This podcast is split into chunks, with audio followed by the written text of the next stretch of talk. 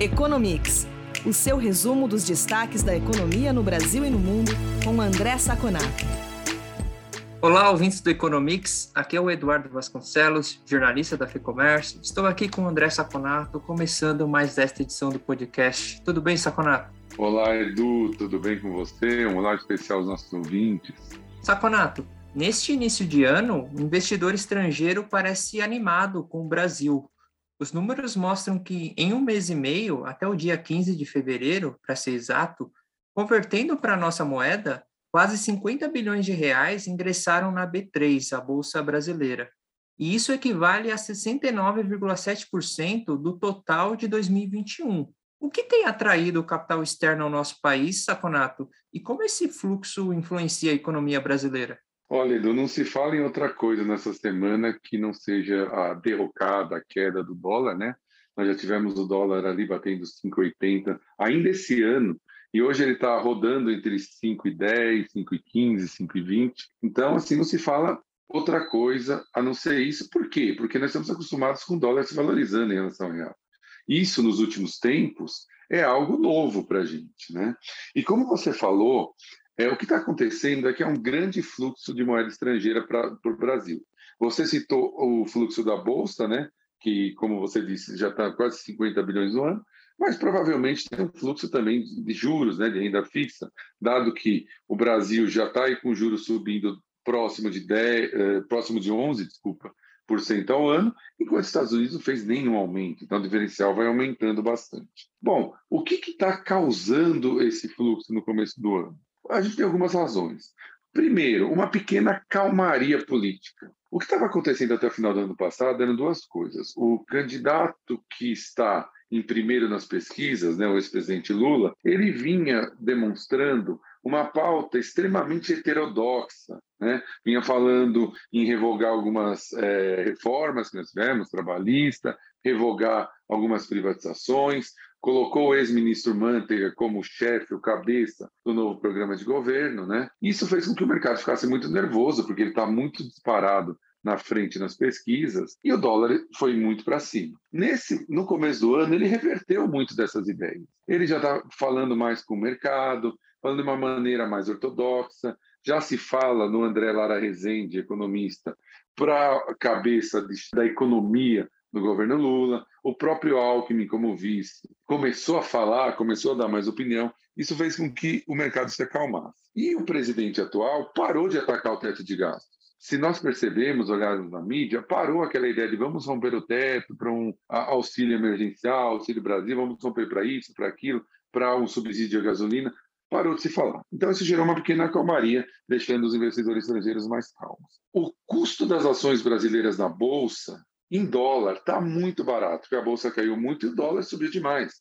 Então, é uma pichincha, é uma oferta, né? E os estrangeiros estão focando muito em commodities, né? Porque parece que as commodities, se não vão ter grandes aumentos de preço, pelo menos vão manter os seus preços lá em cima. Mas tudo isso é, é, é um lado da moeda. Tem um outro lado que é muito preocupante nesse mesmo é, sentido. Uh, os IPOs, que são os lançamentos primários de ações, né, que as empresas que não têm ações na Bolsa lançam ações, nós tínhamos 17 pedidos na CVM, que é a Comissão de Valores Imobiliários. Os 17 desistiram. Embora o fluxo estrangeiro esteja entrando muito forte, os brasileiros aqui dentro estão com medo da instabilidade política. As empresas que já têm ações, elas estão lançando novas ações porque já tem um preço fixado. As empresas que vão lançar agora, que tem que fazer todo um project finance, né, do, do, de quanto vai valer, eles estão com medo dessa, digamos, dessa proximidade das eleições. Né? Então, não quer dizer esse fluxo que está tudo bem. Quer dizer que é um fluxo pontual, que pode se estender mais um pouco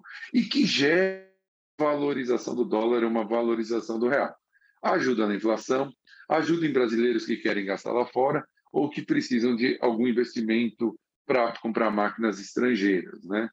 dificulta um pouco o exportador, mas como o dólar ainda permanece muito alto, isso não chega a ser um problema. É interessante a gente acompanhar, nós vamos acompanhar no Economics, a evolução desse fluxo e a evolução do dólar para saber até quando ele continua. Me parece algo muito mais pontual do que algo que veio para ficar. Saconato, Saindo do setor financeiro e vindo para o setor produtivo, a confiança do empresário do comércio caiu 1,2% em fevereiro na comparação com janeiro, de acordo com a Confederação Nacional do Comércio de Bens, Serviços e Turismo, a CNC.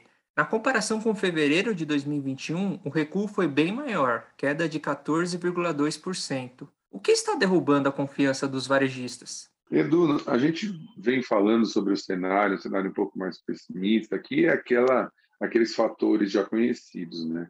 inflação mais alta, os juros muito mais altos, as, as famílias muito endividadas e o mercado de trabalho fraco. Tão fraco que a massa de renda, apesar do emprego estar aumentando, a massa de renda está caindo, porque a renda real cai mais do que o aumento de emprego. Esse cenário não tem como. Ele começou a contaminar todos os setores da economia, e o comércio não vai ser diferente. Se a gente abrir um pouquinho esse índice, é interessante para o nosso ouvinte entender, o índice de condições atuais caiu 1,4%, o índice de expectativas futuras 1,6%, e o, o, índice de intenção de investimento 0,9%. Dentro desses índices, nós temos subíndices, e o que me chama a atenção foi o índice de condições econômicas, que engloba esse cenário que estou falando, e esse caiu 2,4%. Basicamente, o que está acontecendo é que o cenário econômico está contaminando as expectativas do empresário do comércio. Quando foram perguntados por que dessa diminuição, né, nessa diminuição na confiança, foram citados três pontos. Primeiro, o custo da energia elétrica, o custo dos combustíveis e a pressão de preços na compra do atacado, né? Óbvio que o comerciante ele compra do atacado para vender no varejo. E o preço do atacado está pressionando muitos preços. Como as pessoas não estão recebendo salários maiores, o mercado de trabalho está muito ruim, eles não conseguem repassar. Isso esmaga a margem de lucro, o que faz que ele fique menos confiante, né? E interessante, por região, a região sul-sudeste está mais otimista, a região norte-nordeste mais pessimista. Né? É, é, a região que sofre, norte e nordeste, que sofre mais com a aumento inflação, porque as pessoas, em média, são mais pobres e não têm como se proteger. Portanto, basicamente, o que está acontecendo é que o cenário começa a contaminar os empresários do comércio, como já vinham contaminando da indústria. Saconato, nos Estados Unidos, as vendas no varejo cresceram 3,8% em janeiro, registrando a maior alta mensal desde março do ano passado. Ao mesmo tempo, a inflação atingiu 7,5% na taxa anualizada até janeiro, o que significa, em outras palavras, que se trata do maior patamar em 40 anos. Qual é a real situação do comércio na economia norte-americana? Olha, Edu, é interessante essa relação que você colocou entre o crescimento do varejo e a inflação em níveis mais altos desde a década de 80, porque mostra bem um erro que nós já estamos falando há muito tempo aqui na economia, que é um erro de política monetária. Não dá para conceber um Banco Central ainda comprando ativos, não aumentando juros, com uma inflação de 7,5% e um crescimento das vendas varejo de 3,8% no mês. Por que disso? Olha o que o cenário que o varejo encontrou no começo do ano, qual é o consumidor que o varejo encontrou no começo do ano. Mercado de trabalho muito forte, desemprego em 3,9%, McDonald's pagando 20 dólares para um iniciante a hora, né? ganhos reais de salário né? e muito dinheiro para gastar das políticas fiscais feitas pelo governo americano para tentar debelar os efeitos da pandemia. Então não tem como. É, a ideia é que a economia continue subindo num ritmo aí próximo de 3% esse ano, mesmo depois de subir 5% ano passado.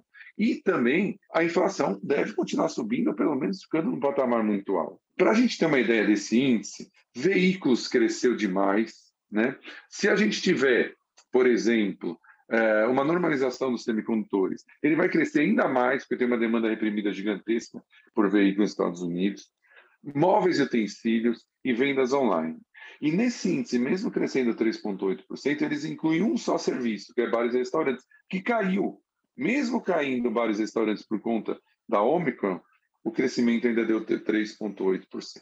Agora, com os gargalos de oferta sendo resolvidos, a tendência é que você tenha mais incentivo ao consumo. Óbvio que a inflação vai começar a comer os salários, isso vai ter um, um efeito negativo, mas tudo leva a crer para uma economia americana muito, ainda bem aquecida em 2022.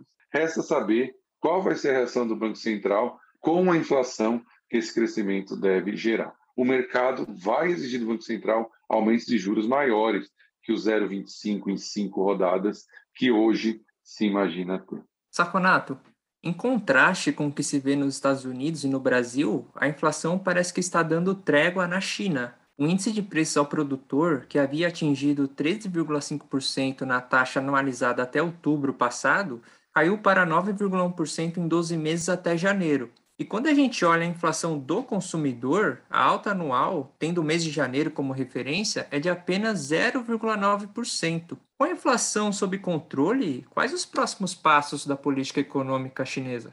Olha, Edu, é, esse número foi surpreendente, né? A queda no índice de, do, do, produtor se deu muito pelo baixa no preço do carvão e do aço, que faz, é, é uma boa parte desse índice, né? Ele ainda se mantém alto, né? Nós podemos ver aqui, 9,1 ainda é alto, por conta dos gargalos de oferta e preço de energia, que tendem a se ajustar ao longo do ano. Então, a tendência é que esse 9 diminua ainda. O governo também, ele faz uma... E aí você pode me perguntar, como que está 9 para a indústria e apenas 0,9 consumidor? É, geralmente você repassaria uma parte desse, desse custo para o consumidor.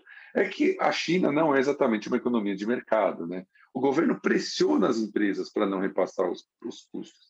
E ela não, ele não só pressiona, mas dá condições.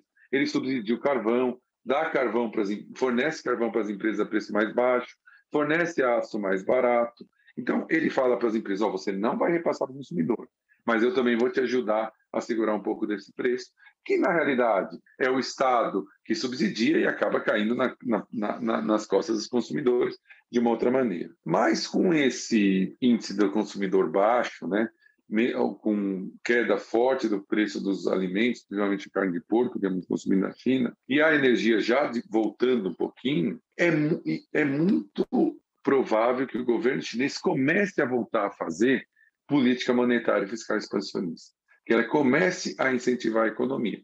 Por quê? Porque os governos locais, como nós já falamos em outra economia, estão pressionados pelo crescimento e pela diminuição do preço da terra, né, que eles vendem terra por conta das limitações do modelo que o governo colocou por real estate, né, por imóveis. Então, há, há uma tendência do governo chinês voltar a incentivar fortemente a economia. Isso deve fazer com que a China cresça 5, 5,5% ainda esse ano, depois um crescimento notável em 2021. Mas, queira ou não queira, você vai jogando o custo do ajuste para frente.